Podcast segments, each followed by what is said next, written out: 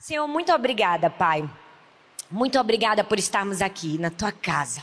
Nós queremos te dizer que nós estamos aqui porque te amamos, Deus, te desejamos. Queremos ouvir a tua voz. Fala conosco, Senhor.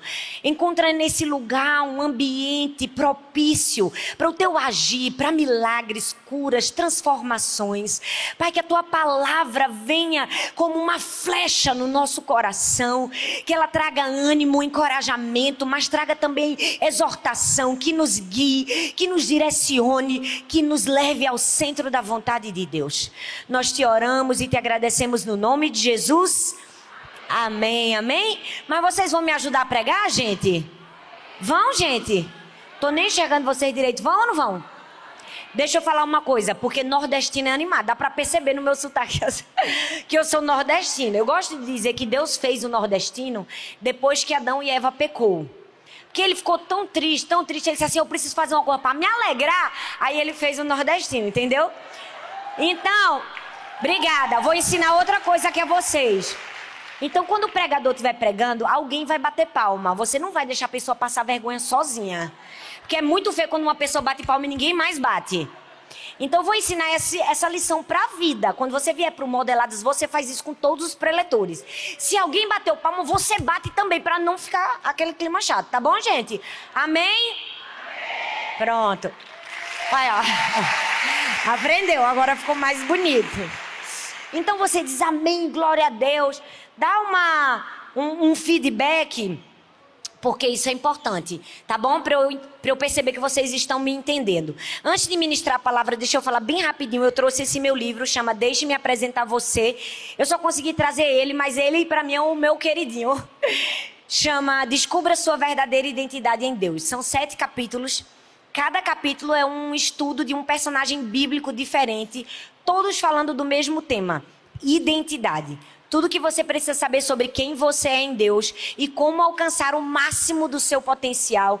Eu tenho certeza que vai tocar o seu coração. Né? Esse livro tem sido um presente do céu. Nós estamos numa marca bem pertinho de 200 mil cópias e é realmente um presente né? para uma época como essa né? E vamos falar a verdade, gente, três anos consecutivos foi o primeiro. Eu, eu olho assim, meu Deus, não tenho nem 1,60m.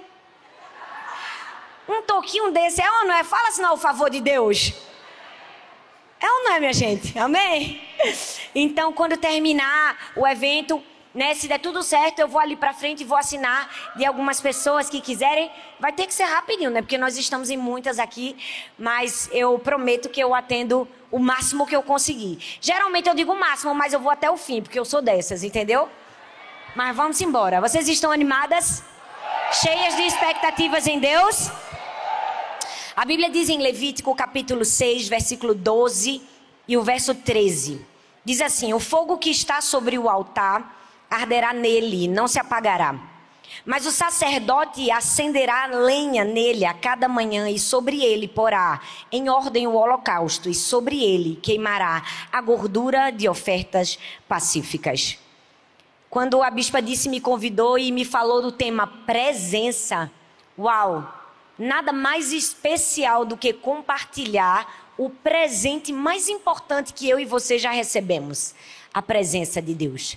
Eu amo que a presença de Deus está acessível a nós. Nós não precisamos falar da acessibilidade que nós temos à palavra de Deus aqui no Brasil, porque graças a Deus a Constituição já nos garantiu, somos parte de um país laico. Então nós temos acesso a isso. A gente não precisa falar do acesso à presença que a gente tem, porque a gente sabe que por meio de Jesus Cristo na cruz do Calvário, ele nos permitiu esse acesso. Mas hoje eu quero falar não sobre esse acesso à presença, mas o que nós temos feito com o acesso à presença. O que eu e você temos feito com o acesso à presença de Deus. A palavra presença no dicionário significa fato de estar em algum lugar comparecimento ou existir, estar em algum lugar, existência. Todas nós sabemos que o nosso Deus é um Deus onipresente. Ele está aqui, ele está em todos os lugares, ele está a, a todo tempo, aonde formos. Mas nós somos talvez uma das gerações que menos tem desfrutado da presença de Deus, porque menos tem percebido a presença de Deus. Nós estamos numa época onde tudo nos suga a atenção. Nós estamos na época da distração. Eu costumo dizer que se a gente não tiver cuidado, a gente tá igual a rato de laboratório. Rola a tela, rola a tela, rola a tela do celular. Nós percebemos o quanto tantas pessoas e tantas coisas têm tentado nos roubar a presença, tirar de nós aquilo que é mais precioso. E eu não sei se você já percebeu, mas nós que estamos nessa geração vivemos numa época onde a publicidade ela determinou, ela estabeleceu a força das datas comerciais como um momento de estabelecer um vínculo com alguém uma presença com alguém. Você já percebeu que às vezes tem filhos que passam o ano todinho, não honra o pai, não honra a mãe, não dá a sua presença, não liga, não pergunta para saber como tá.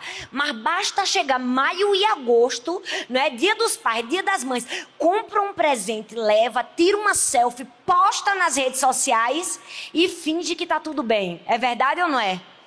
Quantas pessoas têm esperado uma data, têm esperado a publicidade dizer qual vai ser a hora de você alimentar um relacionamento vital na sua vida?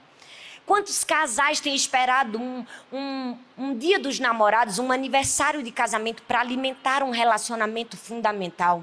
Não sei se você já percebeu, mas se você não tiver muito cuidado, pode acontecer de você passar o ano inteiro alheio a causas sociais e a pessoas que estão sofrendo. Mas parece que chega no fim do ano, um espírito coletivo de irmanduce baixa, é, não é? Fica todo mundo generoso, fica todo mundo bom. Por quê? Porque nós estamos vivendo o que eu escolhi chamar de a síndrome do amor esporádico. Nós temos sido levados a amar de maneira esporádica, de tempos em tempos. Alimentar amor por pessoas importantes apenas em datas especiais. E a minha pergunta para mim e para você, você já refletiu o que isso tem provocado nos teus relacionamentos? O que isso pode provocar nos teus relacionamentos pessoais e muito mais no seu relacionamento com Deus? Você já percebeu como a solitude tem sido tão difícil de se praticar nos dias de hoje. É tão difícil você ficar sozinha, que dirá você ficar sozinha com Deus. Mas sabe, hoje essa palavra é um convite de volta à presença. É um chamamento para mim e para você. Sabe, é um alerta de Deus para dizer: olha, não espere transformar o nosso relacionamento numa síndrome de um amor esporádico. Apenas de tempos em tempos. Apenas em datas específicas. Apenas em momentos especiais. Ou talvez apenas em momentos difíceis, quando você precisa, quando as coisas não estão tão bem. Que a gente saiba levar o nosso coração, o nosso afeto e todo o nosso amor pela presença de Deus, não em datas esporádicas, mas na nossa vida cotidiana. E eu queria trazer você para a importância da presença no texto que nós acabamos de ler de Levítico. O texto de Levítico é um texto muito precioso. E a parte A do versículo 12 diz assim: O fogo que está sobre o altar arderá nele, não se apagará. Sabe, Deus nunca vai nos pedir algo que Ele mesmo não tenha feito em primeiro lugar. Quando Deus pede que a gente se aproxime até Ele, da Sua presença, é porque Ele mesmo já fez essa entrega antes de nós. O texto diz o fogo que está sobre o altar. Esse fogo simboliza a presença de Deus. E eu não sei se você sabe, mas no Antigo Testamento era provado que o fogo que estava sobre o altar não se apagava, nem sob chuva, nem sobre vento. Nenhuma hipótese apagava o fogo que está sobre o altar, porque o fogo sobre o altar é o símbolo da presença de Deus. Deus nunca vai nos deixar, nunca vai nos abandonar. Eu amo que ele usa uma dupla redundância. Ele diz: Nunca te deixarei jamais te abandonarei. Nunca, jamais, never, não. Eu nunca vou deixar você, por hipótese alguma. Nunca te deixarei, jamais te abandonarei.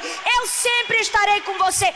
Eu sou o fogo que não apaga. Não tem sol, não tem chuva, não tem vento, não tem adversidade, não tem circunstância difícil. A presença de Deus não se isenta da nossa vida. Mas a minha pergunta para mim e para você: se você sabe que a presença de Deus é constante, a sua é também? O texto diz: o fogo que está sobre o altar. O que fazer para viver a presença? Constância. Fala comigo, constância. Não, gente, fala com vontade, constância. Constância é o primeiro segredo para viver a presença todos os dias. Porque o texto diz que o fogo não se apaga. O que é que nós precisamos para viver essa presença? Constância. Você já parou para perceber que o nosso Deus nos deixou o Espírito Santo. O Espírito Santo é uma pessoa.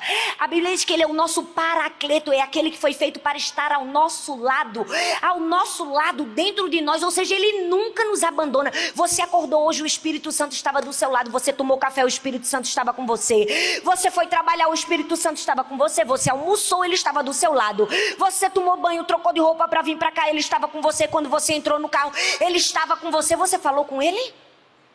Você percebe que a presença de Deus é constante nas nossas vidas, mas quantas vezes nós estamos ignorando a presença de Deus? Quantos de nós estão dizendo eu quero a presença, mas não tem se percebido o quanto tem sido ausentes em relação a Deus?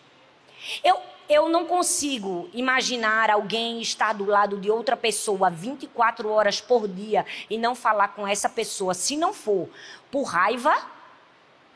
É verdade ou não é? Ou por falta de intimidade. Porque vamos falar a verdade, aqui só tem mulher. Com fé em Deus, os homens que tiver não vão ouvir. Quando a gente tem um desentendimentozinho com o marido, porque tem? Tem ou não tem? Tem ou não tem, minha gente? Ainda bem, glória a Deus que aqui ninguém é perfeita. Vamos quebrando agora todo espírito de mentira. Tô brincando. A primeira coisa que acontece quando o relacionamento não tá bem, tem uma confusão, tem uma briga, é que a gente fica monossilábica. Vai, vou não. Sim. Não.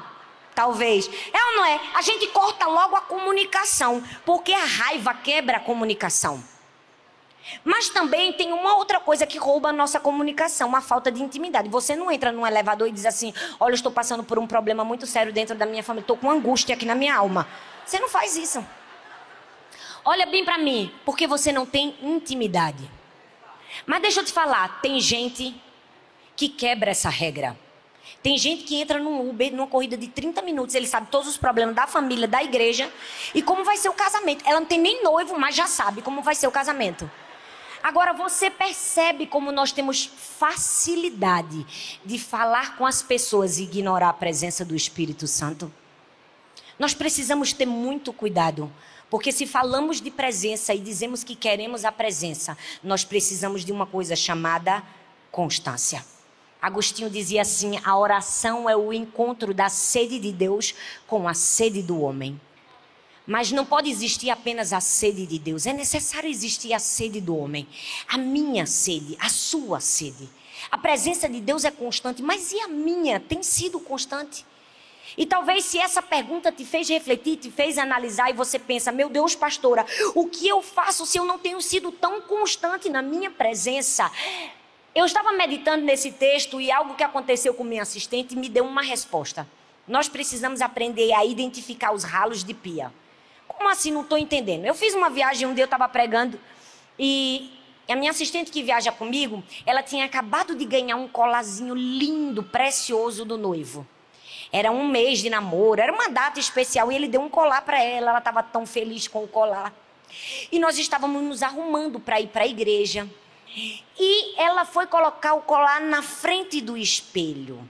Não sei se você já percebeu a velocidade que a água corre para o ralo. E parece que quando você usa aquilo que você não gosta, que você não tem tanto valor, que não tem significado para você, nada acontece. Mas quando você está com alguma coisa que é precioso, parece que o ralo da pia tem um pacto com o inimigo. Parece que o diabo vai lá e folga sua tarraxa e cai exatamente o brinco que sua bisavó passou para avó, que passou para mãe, que passou para você. Aconteceu isso com a bichinha. O colazinho dela caiu no ralo e ela ainda tentou puxar e quando ela puxou, quebrou. E nós estávamos indo para a igreja e eu fiquei tão consternada, eu pensei, vou comprar um igual para botar no lugar o namorado não saber. Mas aquele acontecimento trouxe uma verdade para mim. Nós precisamos aprender a identificar os ralos de pia na nossa vida. Aquilo que tem roubado de nós o que é mais precioso. Talvez você não esteja pensando o que eu quero te dizer, mas na sua vida tem muitos ralos de pia. Como assim, pastora? É só você entrar no Instagram, na aba Atividade, e ver quanto tempo você passa com ele enquanto o Senhor te espera. É só você entrar no Netflix e ver quantas horas você gasta com as suas séries favoritas enquanto o Senhor te espera. É só você entrar no WhatsApp e ver quanto tempo você gastou trabalhando enquanto o Senhor te esperava. Se nós queremos ter uma vida de constância com Deus, precisamos aprender a identificar os ralos de pia. Aquilo que tem levado de nós o que é mais precioso, o nosso amor, o nosso tempo. Sabe, nós precisamos ter muito cuidado, porque os ralos de pia estão aí por todos os lados. Não sei se você já leu um livro de C.S. Lewis, que é Cartas de um Diabo ao Seu Aprendiz. Nesse livro tem dois capetas, o capeta velho e o capeta novo. É Maldonado e Vermelindo. E o capeta mais velho, ele tem um arsenal de armas para ensinar o capeta mais novo como destruir os homens. E uma das armas mais fatais que o capeta mais velho ensina para o mais novo é a distração. A distração tem nos roubado aquilo que talvez é mais precioso de nós. Quantas vezes começamos a fazer uma coisa frívola e aquilo nos leva meia hora, uma hora, duas horas, três horas, e quando vemos, não colocamos como prioridade aquilo que deve ser prioridade na nossa vida. Eu vim aqui para fazer esse alerta para mim e para você. É preciso constância para se ter a presença, mas para se ter constância é preciso identificar os ralos de pia e talvez a distração tenha roubado aquilo que tem de mais precioso na sua vida. Para alguns é a distração, para outros a teimosia porque tem gente que, infelizmente, mesmo em face da dor, permanece teimoso. Eu lembro do apóstolo Paulo. Deus precisava trazê-lo para perto, Deus precisava atrair a presença dele, Deus precisava fazer uma transformação na vida do apóstolo Paulo. Então ele coloca uma luz, ele cai do cavalo, que é o que a gente imagina que era um cavalo, e a Bíblia fala que ele ouve assim: Paulo, Paulo, duro é para você recalcitrar contra os aguilhões. Eu amo esse texto porque às vezes a gente nasce num lar cristão e não entende o que ele significa, mas se você não sabe, eu vou te explicar hoje. Essa expressão era uma expressão muito comum, tanto na literatura grega quanto na literatura latina, e era muito comum das pessoas entenderem porque era uma imagem rural. Era a imagem de um fazendeiro que precisava levar o boi para o lugar que deveria ir. Então ele usava um aguilhão, que era uma vara comprida, arredondada de um lado e pontiaguda do outro. Então o fazendeiro vinha e, como diz o Nordeste, espetava o boi. Mas às vezes tinha um boi que era teimoso demais. E ele escoiciava o fazendeiro. E quanto mais ele colocasse o aguilhão, mais ele escoiciava, mais o aguilhão entrava na carne do boi e feria o boi. Deus estava olhando para Paulo e dizendo: Paulo, Paulo, já tem muito tempo que eu estou tentando chamar sua atenção, mas você tem sido igual um boi teimoso, rebelde, obstinado, mesmo em face da dor. Quantas vezes não nos assemelhamos a esse boi teimoso? Deus está tentando chamar-nos atenção, está tentando nos conduzir ao lugar, ao acesso da presença dEle, mas nós estamos escoiciando porque as lutas, as dores, as aflições, ao invés de nos levarem para perto, estão nos fazendo murmurar e quanto mais reclamamos, mais somos feridos. Nós precisamos voltar a esse lugar de constância, de se livrar das distrações, de se livrar da teimosia e aprendermos a darmos a Deus o nosso melhor. A pastora falou tão bem aqui do dízimo. E todo mundo entende o princípio do dízimo. É a primazia, é o primeiro. É a primeira parte, é aquilo que tem de mais especial. É aquilo que tem de mais importante. E às vezes a gente acha que o dízimo é apenas das finanças. Mas o dízimo é de tudo. E quando eu falo tudo, tudo é tudo. Olha que profundo, tudo é tudo. O dízimo de tudo.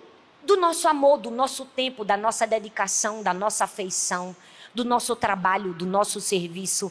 Deus está requerendo isso de mim de você. Entenda, Deus quer, Deus não precisa. Porque infelizmente tem muitas pessoas que quando Deus chama elas para a presença, elas acham que Deus está precisando. Deus não precisa nem de mim nem de você. Ele deseja. É diferente. Deus deseja. Ele não precisa. A gente não pode chegar até Deus achando que Ele está precisando. E eu deixo te dizer, Ele faz um convite. O convite da primazia, o, con, o convite do primeiro lugar, o convite do primeiro tempo. Sabe, essa pandemia é, foi muito útil para nós, vamos falar a verdade. Para mim foi maravilhosa. Pensa a pessoa ficar meses e meses dentro de casa. Teve gente que ficou meio surtada, né? Eu li tantos livros que eu não sei nem dizer quantos foram. Eu ficava lendo, eu digo, agora eu vou ler todos os best-sellers que tá atrasados aqui nesse meu armário. E eu li um livro que vendeu muitas cópias aí, chamado O Milagre da Manhã. É, você não precisa ler, 200 páginas eu vou resumir para você. Ele passa 200 páginas dizendo assim, acorde cedo. É isso que ele ensina. Acorde cedo. Em resumo, o livro é isso. Mas o autor, ele cita um outro autor que ele diz assim, ó, que as primeiras horas do dia são o leme da vida. E essa é uma grande verdade. As primeiras horas do dia são o leme da vida. Eu preciso te dizer que constância é uma análise que nós precisamos fazer daquilo que nós estamos entregando a Deus, mas que precisa ser uma entrega de primazia, de primeiro lugar, antes de qualquer outra coisa. Quantas de nós estamos né, queimando por Deus e dizendo: Deus, eu preciso de ti, eu quero a tua presença. Mas qual é a presença que você mais anseia quando você acorda? O Espírito Santo ou é o seu WhatsApp? Qual é a presença que você busca em primeiro lugar? Sabe, o meu marido, nós vamos fazer 18 anos de casados agora. E eu gosto de citar o exemplo dele, porque melhor do que falar de outra pessoa que eu não convivo é falar de quem eu vivo, durmo e acordo todos os dias. Ele tem um lema que ele diz assim: ó, sem Bíblia não tem café. Ele até escreveu um livro com esse mesmo título, de tanto que eu falei para ele. Eu falo que você tem autoridade para falar. Eu estou casada com ele há 18 anos. Eu nunca vi sequer uma vez ele falhar nesse princípio. Antes de qualquer outra coisa, de tomar um copo de água, uma xícara de café. Na nossa casa se tem um lema: sem Bíblia não tem café. O primeiro lugar é de Deus. E deixa eu te dizer, talvez muitos de nós cristãos aqui já estamos no evangelho há muito tempo e a gente diz: "Ah, pastora, como é tão difícil isso. Eu já tentei tanto ler a Bíblia de maneira constante, eu não consigo". Deixa eu te dizer, não é difícil. É só difícil para quem não aprendeu a arte da constância, porque com todo o temor no meu coração, Deus sabe do meu coração. Eu preciso te dizer, as minhas filhas fazem isso todos os dias, sem sequer eu mande. Uma de 10 anos, uma de 8 e a de 3 já está no caminho. Pastor, é tão difícil. Não, é ausência de hábito. Todos os dias, antes de comer, antes de tomar café, se eu chegar na sala. Eu tenho certeza, eu não estou na minha casa hoje. Eu tenho certeza, eu posso falar para você, absoluta que elas leram a Bíblia hoje antes de tomar café. Sabe por quê? Porque a gente não precisa esperar sentir, a gente não precisa dizer, meu Deus, eu estou tão espiritual hoje, eu estou com tanta vontade de ler a Bíblia. Não!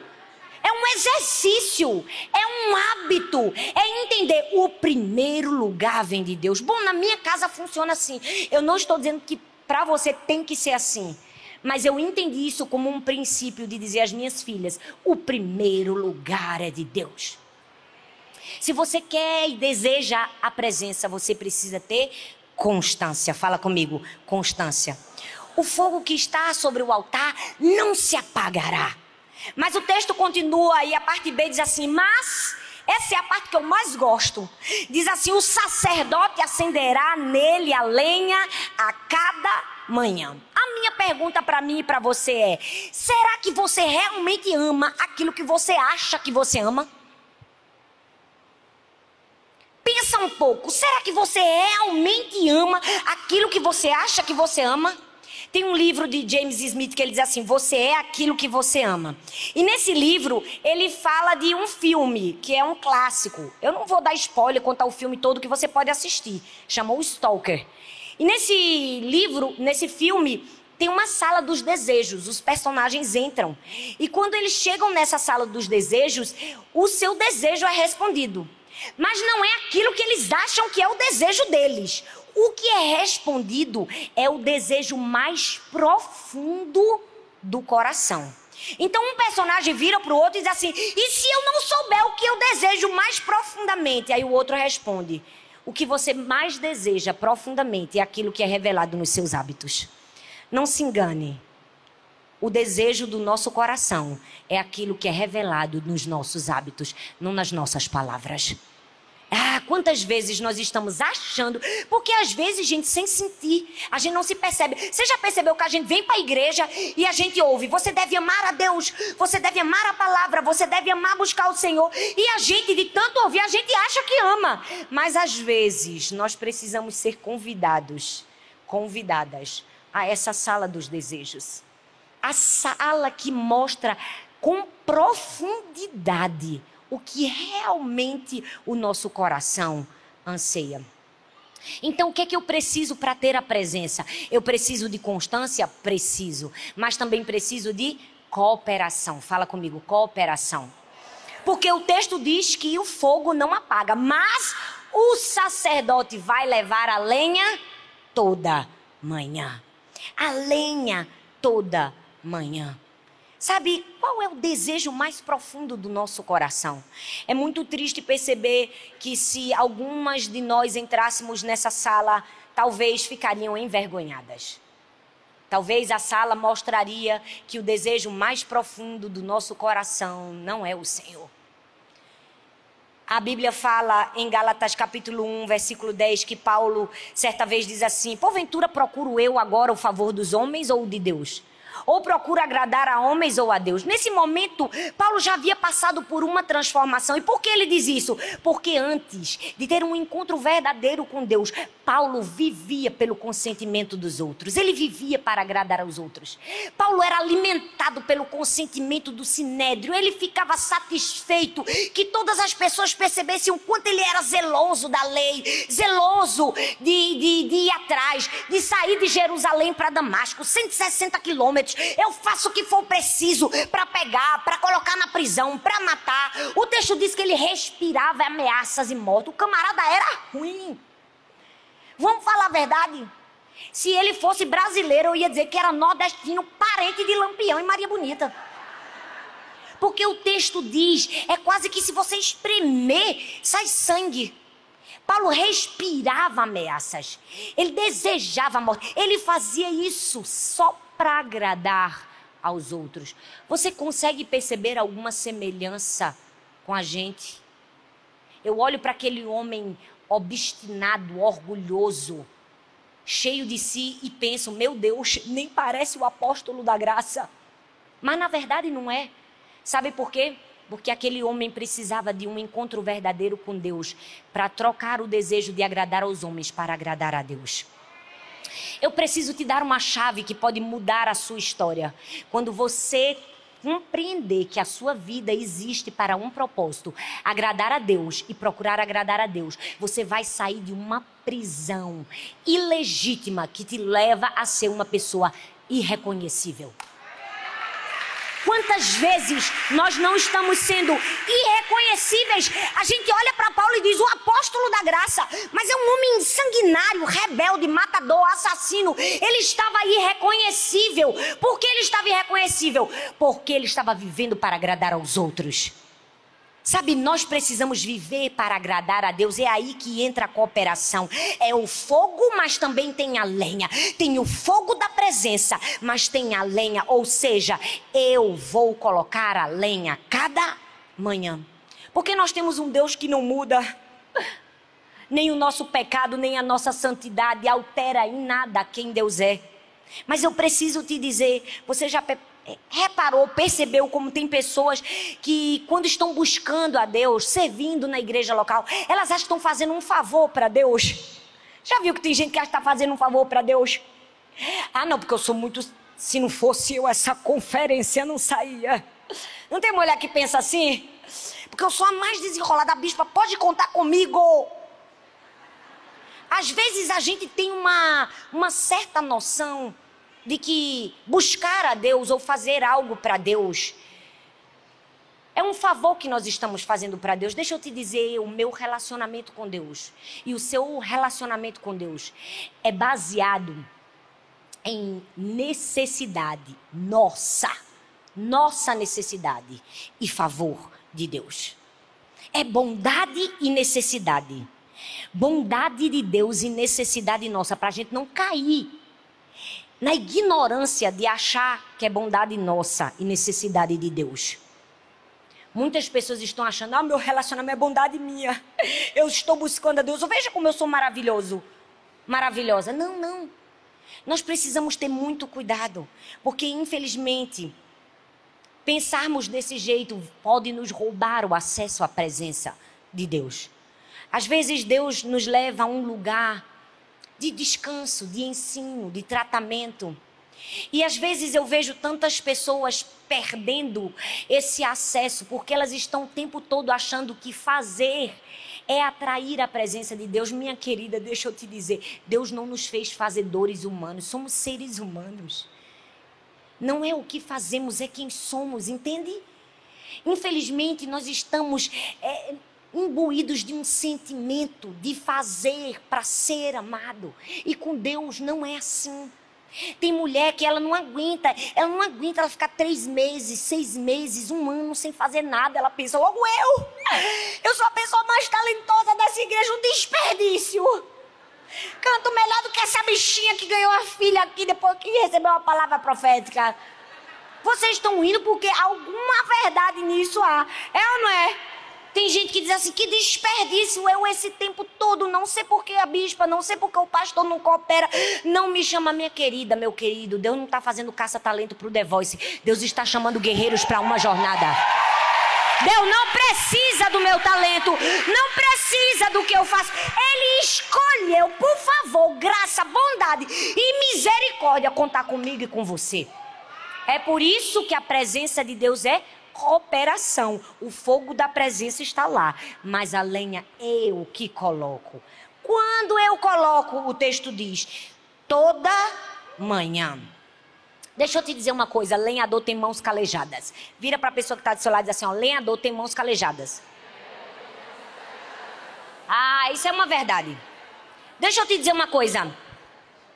Deus garantiu o acesso à presença dele por meio de Jesus, mas a escolha de irmos até Ele continua sendo nossa. É minha e é sua. E a gente precisa entender que quando fala de cooperação, cooperação exige renúncia, exige sacrifício. Ninguém acorda de manhã e diz assim: meu Deus, que dia maravilhoso, que dia lindo. Eu acho que eu vou ali derrubar umas árvores e cortar umas lenhas e pegar uns calos nas minhas mãos. Não. Não é uma atividade convidativa. Mas o texto diz que o sacerdote leva a lenha toda manhã. Isso quer dizer que relacionamento com Deus é um sacrifício, é uma renúncia. Lenhador tem mãos calejadas, é cooperação. Deus dá o fogo, eu boto a lenha. Deus dá o fogo, eu boto a lenha. Deus dá o fogo, eu boto lenha. Você pode ser cheia do Espírito Santo.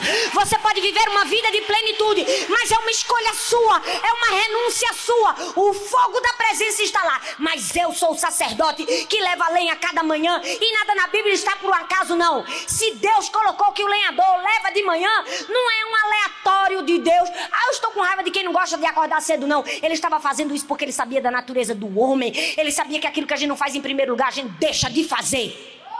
É por isso que o primeiro tem que ser o Senhor. Sempre a primazia, o primeiro lugar, as primeiras horas, o primeiro dinheiro, o primeiro salário, o primeiro do amor. O primeiro é de Deus.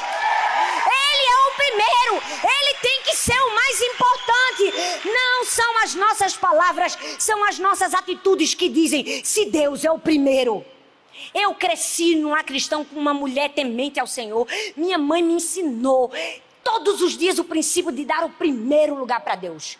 Eu lembro que minha mãe pegava o dinheiro, ela, ela dizia assim, ela tirava do caixa, ela dizia assim, ó, o mais novo, o mais bonito, o primeiro, o primeiro eu tiro o dízimo. Tirei o dízimo, agora eu tiro o salário, que é para mostrar que o primeiro lugar é de Deus. Nós precisamos viver uma vida de cooperação. O primeiro lugar vem de Deus. E a gente precisa entender: lenhador tem mãos calejadas, vai exigir trabalho, renúncia. Porque tem mulher que quer cheia do Espírito Santo, quer ter sabedoria, palavra de sabedoria, palavra de conhecimento. Deus me dá unção, me dá ousadia, me dá autoridade, mas você não busca presença. Ei, lenhador com a mão limpinha, lenhador que não tem mãos calejadas, que não leva a madeira, não vai conseguir. Eu preciso te dizer que a gente precisa fazer esforços. Eu lembro que Paulo, quando chega na ilha de Malta, quem era Paulo? Paulo, um homem preparadíssimo, culto, intelectual, douto na ciência, na cultura, formado aos pés de Gamaliel. O cara! Ninguém falava melhor que ele, a melhor oratória. o mais preparado, o melhor na teologia, o preparado, ele chega na ilha e ele vai fazer o quê? O texto diz que ele vai juntar gravetos. Para quê? Para acender uma fogueira e se aquecer. Deixa eu te dizer uma coisa. Em momentos de dificuldade, a gente não escolhe o que faz, a gente faz o que é necessário ser feito. Se só tem graveto para você juntar, minha querida, junta o graveto. Junta o graveto, junta o graveto. Até a fogueira acender, sabe por quê? Porque é o fogo da presença de Deus que nos aquece nos invernos da vida. Mas infelizmente tem pessoas que não estão aqui, graças a Deus, mas que em momentos de dificuldade não querem fazer o sacrifício de juntar gravetos para aumentar o seu relacionamento com Deus. Ah, mas minha formação não me permite isso. Pois vai morrer de hipotermia com formação e tudo. Mas os outros que juntem graveto para mim. Porque eu estou passando uma fase muito difícil na minha vida. As pessoas têm que me ajudar. Deixa eu dizer, para de colocar na mão do outro a responsabilidade da sua vida com Deus, que é só sua, impessoal e intransferível. Então, se não tem o que você fazer, faz o que é necessário ser feito. Eu só tenho um gravetinho, pastor. É o gravetinho que você vai levar para a fogueira. Ah, agora eu já consegui pegar uma lenha grande. Leva a lenha grande. Nós precisamos aprender que relacionamento com Deus não é nada fantasioso. Tem gente que prega um mundo de Alice nos Países das Maravilhas. Oh, minhas filhas. Porque eu, eu gosto de dizer, minhas filhas não. Tem gente que acha que abre a porta da casa do pastor, aí uma canta assim: Aleluia. Aí a outra faz, aleluia. Aí a terceira faz, ao Senhor poderoso. Deus. Não, não, não é algo, ai, que meu Deus, tem uma atmosfera. Não, é disciplina, é hábito, é ensinar o lenhador, tem mãos calejadas, o fogo da presença está aqui, mas eu sou o responsável. Eu coloco a lenha, eu coloco a lenha, eu coloco a lenha, eu faço o que for necessário ser feito. E nós precisamos ensinar isso a nós mesmos, a nossa casa, a nossa família. Quando minha filha não quer tomar banho, eu digo: a gente não só faz o que gosta, a gente faz o que é necessário ser feito. Então vai tomar banho. Ai, não quer. Pois a gente não só faz o que gosta, a gente faz o que é necessário ser feito. Constância, cooperação e, em último lugar, para termos acesso diário à presença de Deus, entrega. O versículo 13, a parte B diz assim: E sobre ele queimará a gordura de ofertas pacíficas. Deixa eu te dizer, o livro de Levítico fala de cinco tipos de ofertas. Cada tipo de oferta era para agradecer por algo diferente. Algumas eram obrigatórias e outras eram voluntárias. Por que, que o texto de Levítico diz ofertas pacíficas? Porque as ofertas pacíficas eram voluntárias. Não entendi, pastora, vou deixar mais claro. Deus está deixando um recado para mim e para você: que o nosso relacionamento com Ele, o acesso à presença, precisa ser voluntário, não é obrigatório, porque senão seria coação, mas Deus não coage, ele convida em amor. É um convite. É um convite para mim para você, não é coação. Ei, Norman Geisler, naquele livro é, Não Tenho Fé Suficiente para Ser Ateu, ele mostra isso de maneira poética, linda, como a presença de Deus é assim, tão convidativa. Deus não precisa impor, Ele não precisa obrigar a gente a estar lá.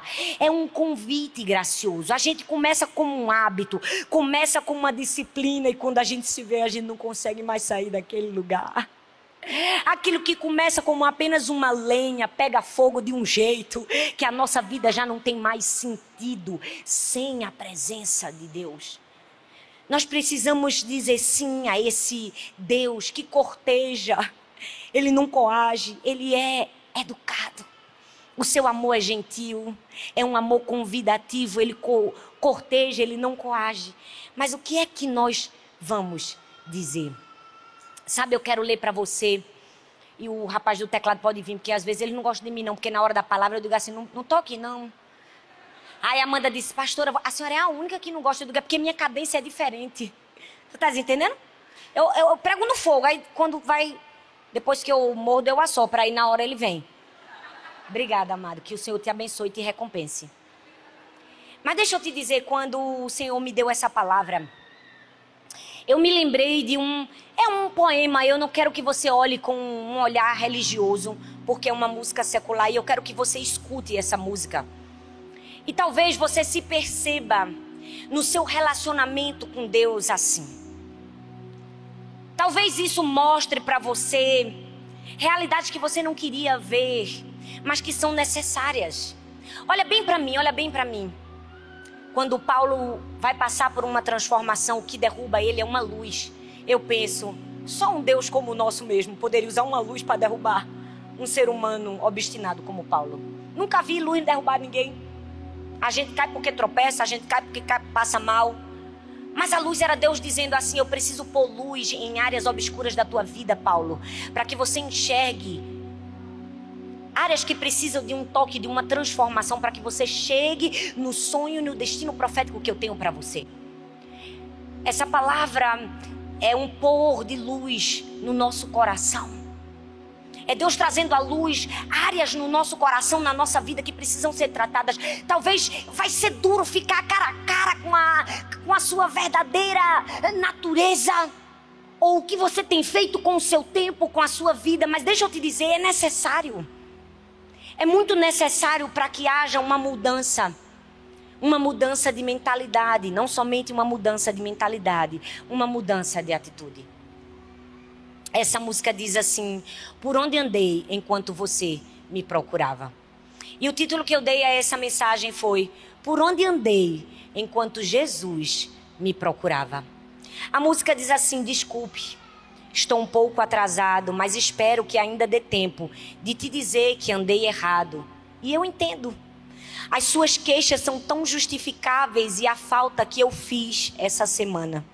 Coisas que pareciam óbvias, até mesmo para uma criança. Por onde andei enquanto você me procurava? Será que eu sei que você é mesmo tudo aquilo que me faltava? Por onde andei enquanto você me procurava e o que eu te dei?